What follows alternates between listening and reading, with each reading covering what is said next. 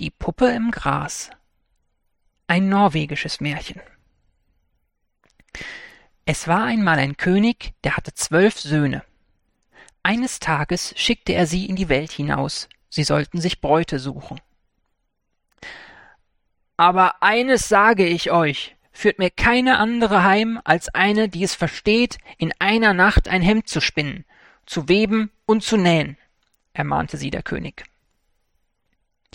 Die Brüder machten sich gemeinsam auf die Reise, aber den jüngsten, den sie Dämel nannten, nahmen sie nicht mit. Wie könntest du, dummer Bursche, dir eine Braut suchen? sagten sie spöttisch. Und der unglückliche Prinz setzte sich traurig ins Gras und weinte. Da plötzlich rührte sich ein Löwenzahn vor ihm, und aus seinen Blättchen stieg ein weißes, sauberes, winziges Püppchen, so klein, dass es kaum zu sehen war. Sei nicht traurig, Prinz Dämel. Ich will dich zu unserer Puppe im Gras führen. Vielleicht kann sie dich trösten. Der Prinz folgte der Kleinen, und nach ein paar Schritten entdeckte er im Gras einen kleinen Thron aus einer goldenen Nußschale. Auf ihm saß eine saubere weiße Puppe, so zart wie ein Tausendschönchen. Sie fragte den Jüngling, was ihn quälte, und sogleich begann sie ihn zu trösten. Mach dir keine Sorgen. Bis zum Morgen will ich ein Hemd nähen, um das dich jeder beneiden wird. Aber dann musst du mich heiraten. Gesagt, getan.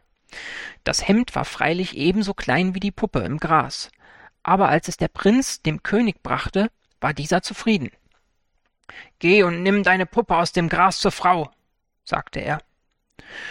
So ritt Dämel seine Puppe im Gras holen und wollte sie vor sich in den Sattel heben aber sie erklärte, sie habe ihre eigene Kutsche. Sie setzte sich in einen silbernen Löffel, der von zwei weißen Mäusen mit goldenen Schabracken gezogen wurde. Aber als sie den Bach überquerten, wieherte Prinz Dämels Pferd laut auf, die Mäuse scheuten und die Puppe fiel ins Wasser.